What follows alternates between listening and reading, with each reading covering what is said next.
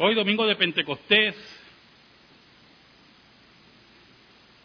meditaba en el reto que tenía la iglesia de predicar a Cristo a las naciones.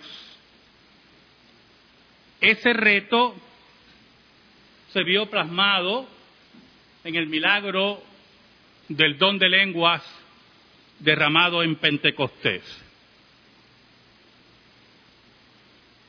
En ese día Dios le dio a un grupo de creyentes, no voy a entrar en la discusión si fueron los 120 o los 12 apóstoles, de hablar en, lenguas que no conocían, en idiomas, porque tenemos que estar muy claros que eran idiomas, que no conocían a diferentes grupos culturales que se habían reunido en Jerusalén el día de Pentecostés porque Pentecostés era parte de la festividad judía de la ley de Moisés. Pero el judaísmo había aprovechado la expansión del imperio para llevar su mensaje a diferentes lugares y muchos gentiles llamados prosélitos de diferentes naciones abrazaron el judaísmo. Y aquí entramos en un fenómeno de la dificultad que la iglesia enfrenta para predicar el Evangelio. En el proceso de aceptar el judaísmo ocurre un fenómeno de transculturación. Los gentiles no solamente aceptaban una religión, aceptaban una cultura. Y esos prosélitos comenzaban no solamente a hablar del Dios de Israel, sino a vivir como judíos, a comer como judíos, a expresarse como judíos y a pensar como judíos. Y ahí está la diferencia entre la predicación del Evangelio. Cuando el don de lengua desciende sobre esas personas, venían con un mensaje que estaba desnudado de transculturación y venía a la médula del problema del ser humano, que era el pecado. Y por lo tanto el cristianismo tenía que sumergirse en diferentes culturas, lo que implica y los peligros que implica eso para predicar el Evangelio.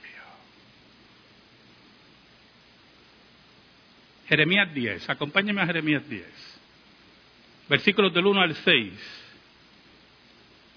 Dice así la palabra de Dios. Oíd la palabra que Jehová ha hablado sobre vosotros, oh casa de Israel. Así dijo Jehová, no aprendáis el camino de las naciones, ni las señales del cielo tengáis temor, aunque las naciones las teman. Porque las costumbres de los pueblos son vanidad, porque el leño del bosque cortaron, obra de manos de artífice, con buril, con plata y oro lo adornan con clavos y martillo lo afirman para que no se mueva. Derechos están como palmera y no hablan, son llevados porque no pueden andar. No tengáis temor de ellos, porque ni pueden hacer mal, ni para hacer bien tienen poder. No hay semejante a ti, oh Jehová, grande eres tú y grande tu nombre en poderío. Oramos. Señor bueno, te doy gracias porque nos permites en esta mañana exponer tu palabra. Ayúdanos, Señor, y escóndenos bajo la sombra de la cruz para llegar al corazón de tu pueblo. Que el Espíritu de Dios sople de los cuatro vientos fortalezca a tu pueblo y convenza de pecado a los elegidos en el nombre de Jesús. Amén y amén. Yo tuve un profesor, cuando estudié teología, muy bueno, pero muy nacionalista. En una ocasión se iba a celebrar en la comunidad educativa el Día de Puerto Rico. Y conmigo no hay ningún problema con eso. Jamás va a haber problema conmigo con eso. Pero él hizo un comentario que en aquel tiempo me parecía lógico y hoy entiendo que estaba muy equivocado.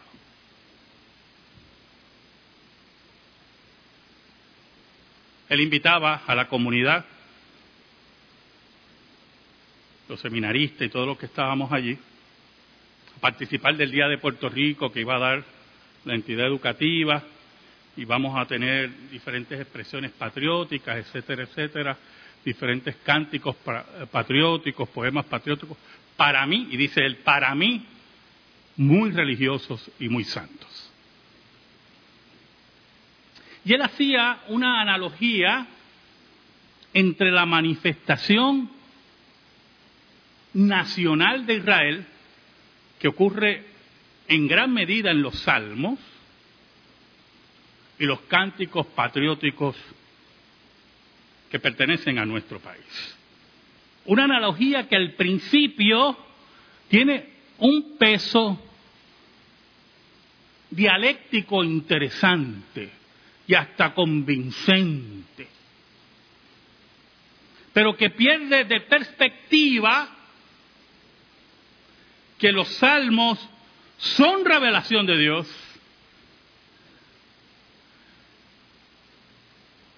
y el poema al río grande de Loíza no es revelación de Dios.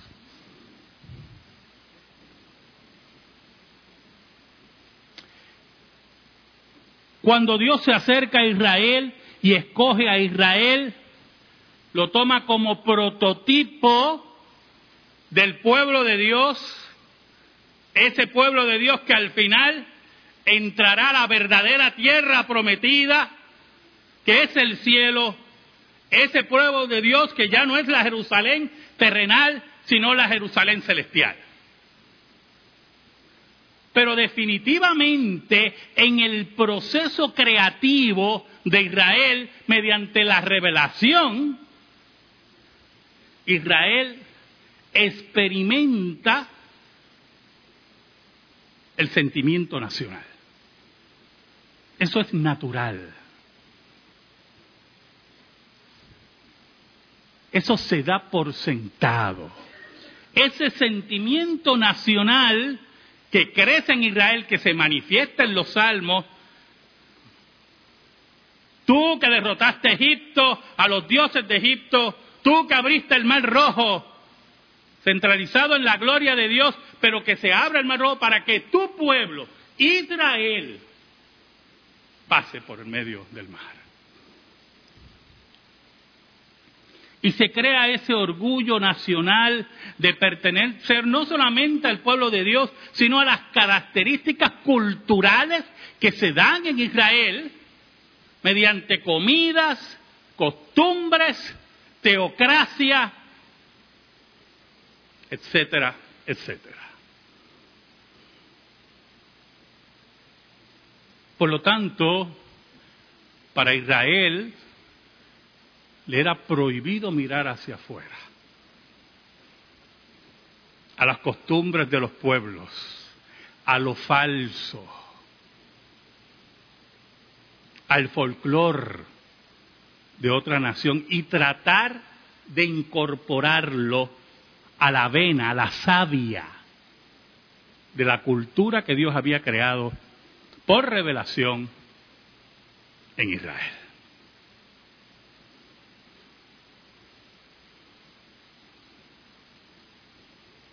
Pero hay un problema. Como hemos discutido anteriormente desde este púlpito y en las clases en el seminario, con la iglesia era diferente.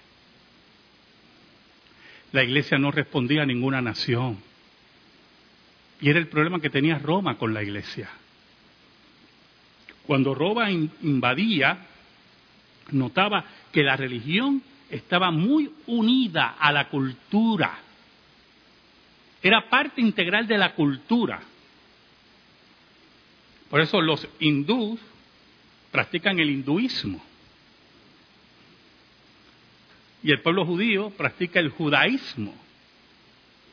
Y usted ve que las manifestaciones religiosas responden al crisol cultural. Roma entendía eso y cuando invadía permitía la práctica religiosa de los pueblos y la adhería a su forma imperial, pero con la iglesia tenía un problema. La iglesia no respondía a ningún pueblo ni a ninguna cultura más allá de lo que Cristo le había mandado y donde el Espíritu de Dios lo seguía.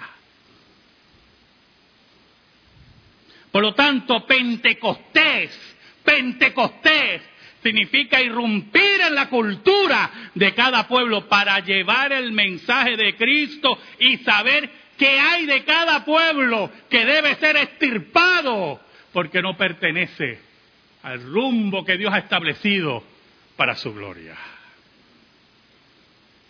Nosotros tenemos muchas prácticas culturales, mucha música. Por ser un pueblo caribeño, somos un pueblo musical. Nos gusta mucho la plena, la bomba, la salsa, le gusta mucho a ustedes. Lamentablemente les gusta el reggaetón a algunos de ustedes. Pero eso es cuestión de gustos, ¿verdad? Por ejemplo, cuando oímos esta plena, mamita llegó el obispo. Llegó el obispo de Roma. Mamita, si tú lo vieras, qué cosa linda, qué cosa mona. Pero ustedes solamente saben eso. La plena sigue.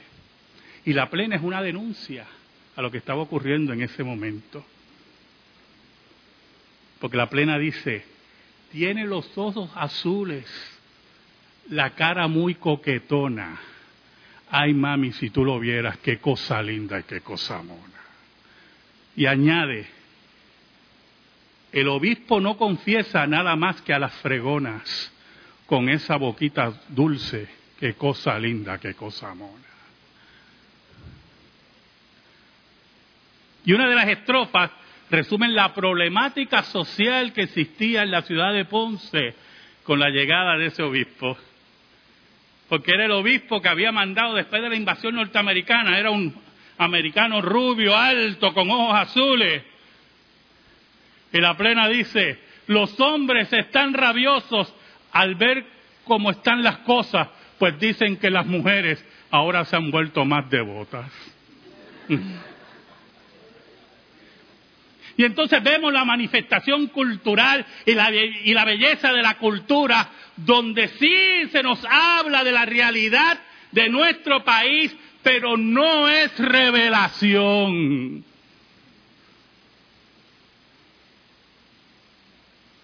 Porque la revelación nos guía a adorar al Dios verdadero. La religiosidad que puede haber en la práctica cultural solamente puede responder a la revelación bíblica.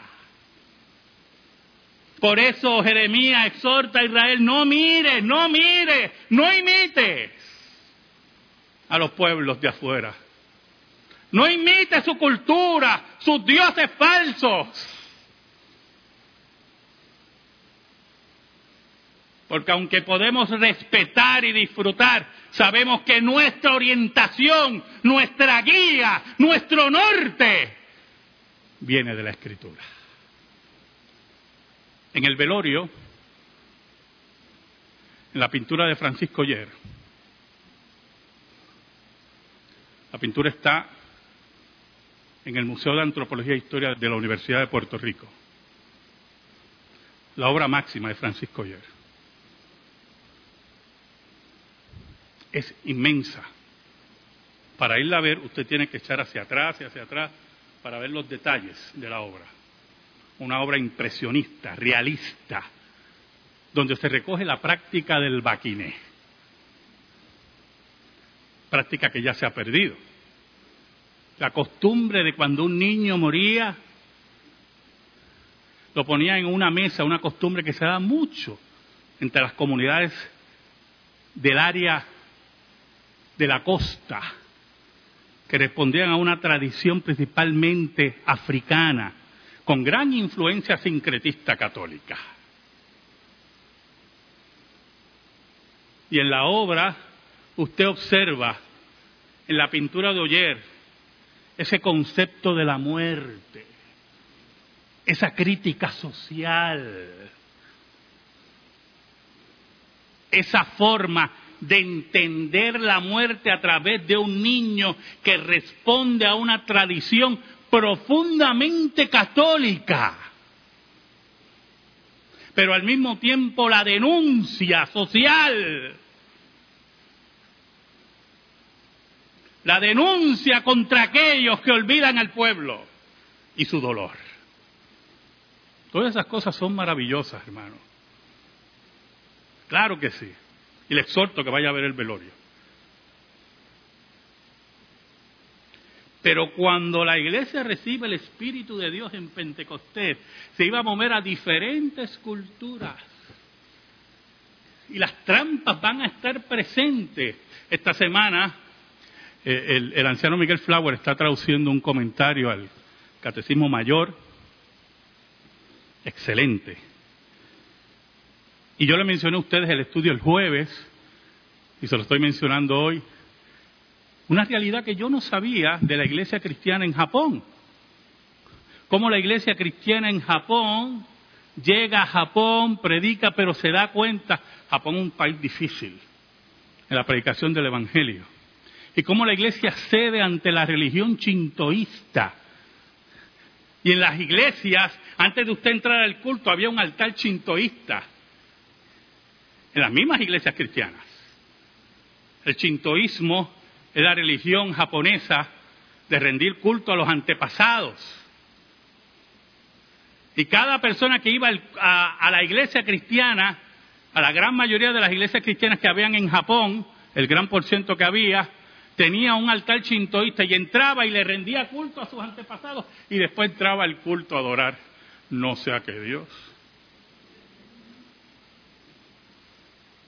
Porque la iglesia se había rendido a las costumbres de los pueblos y no había sido transformadora y no había sido profética. Y el llamado de Pentecostés es a ser transformadora y profética, porque el Espíritu de Dios es aquel que cambia los corazones de los pueblos. Es la exhortación de Jeremías. Que no nos rindamos a las costumbres y el folclore de los pueblos que entendamos su lugar, que ese lugar nunca adultere la predicación del Evangelio.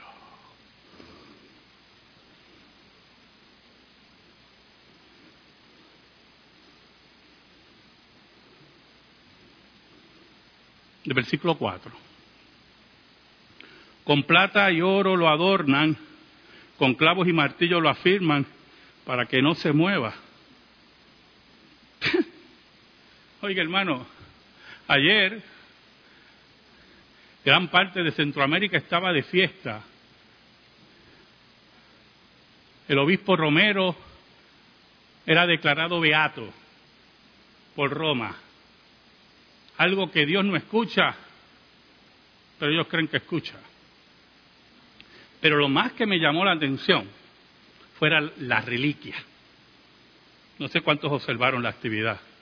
La actividad desde el punto de vista cultural era hermosa, bien organizada. Bueno, aquello fue en medio de un país de tanto odio como El Salvador, de tanto asesinato, porque el obispo Romero fue asesinado por cobardes. Y eso no se puede negar. Pero usted veía en la urna que habían creado la camisa, el clerical, ensangrentado, bien doblado, y lo llevaban así a cuesta porque el clerical no camina. El día que usted ve un clerical por ahí andando, salga corriendo. Y lo llevaban y la gente le rendía culto porque desde el punto de vista de la teología católica romana ya debe oler a santidad el clerical. Esas son las costumbres que el Evangelio tiene que estirpar. Porque nosotros no venimos aquí a mirar urnas, ni a mirar camisas ensangrentadas, ni panes elevados. Nosotros venimos a adorar al invisible, el que derramó el Espíritu de Dios en Pentecostés, para que el Evangelio llegara a cada nación, como dijo Cristo, hasta el fin de la tierra pero nos exhorta a no traicionar el Evangelio por costumbres, por folclores que son contrarios a la revelación bíblica, que atentan contra la gloria de Dios. Que no seamos fieles a sincretismos impíos y apóstatas que le dan la espalda a la gloria de Dios. Dentro del baquiné, de la práctica de Baquiné, habían unos cánticos, unas coplas, no quise sinceramente traerlos para no cansarlos ya, no una clase de cultura puertorriqueña, ¿verdad? Pero usted ve en las coplas la superstición plasmada en el concepto de la muerte de un niño. Por eso el versículo 5 dice, Derechos están como palmera y no hablan, son llevados porque no pueden andar. No tengáis temor de ellos, pero muy importante lo que viene por aquí. Porque ni pueden hacer mal, ni para hacer bien tienen poder. Aquí ningún folclor de ninguna clase nos puede hacer mal, yo hermano? De ninguna clase. Si usted tiene algún vecino que tiene alguna práctica dudosa religiosa que a usted le da miedo, el problema no es el vecino, el problema es usted, que es supersticioso y cree en esas cosas que la Biblia dice que no pueden hacer ni bien ni mal. Por eso cuando hablamos de olor de santidad en objetos es superstición. Son prácticas que Pentecostés viene a estirpar para sembrar en los corazones de los pueblos la verdadera fe pura, sin mancha, que toma la cultura de los pueblos y las transforma para su gloria y honra. Yo decía ayer en el programa de radio estaba hablando de satanismo, fueron dos programas sobre satanismo. Uy, qué miedo, satanismo. Que hay un sacramento muy viejo del satanismo. Desde que el satanismo existe, pero más bien del satanismo ateísta que estaba discutiendo en los programas de radio de los años 60. Ese sacramento que ellos predicaban desde su fundación en los años 60 en el siglo XX era el matrimonio homosexual. En pocas palabras, sencillo, las iglesias que abrazan el matrimonio homosexual abrazan un sacramento del satanismo. En pocas palabras, el satanismo estuvo muy adelantado a esas iglesias el satanismo que odia a Dios, el satanismo que por filosofía y práctica y cultura niega todo lo que Dios ha dicho en su palabra, está siendo abrazado por los apóstatas y sinagogas de Satanás que nos rodean. Para eso vino Pentecostés, para estirpar todas esas cosas es el Pentecostés que nos lleva a la Escritura, es el Pentecostés que nos señala a Cristo, es el Pentecostés que nos lleva a la práctica y la vida de la iglesia en el testimonio de los apóstoles y profetas. Es el Pentecostés que nos dice en el versículo 6.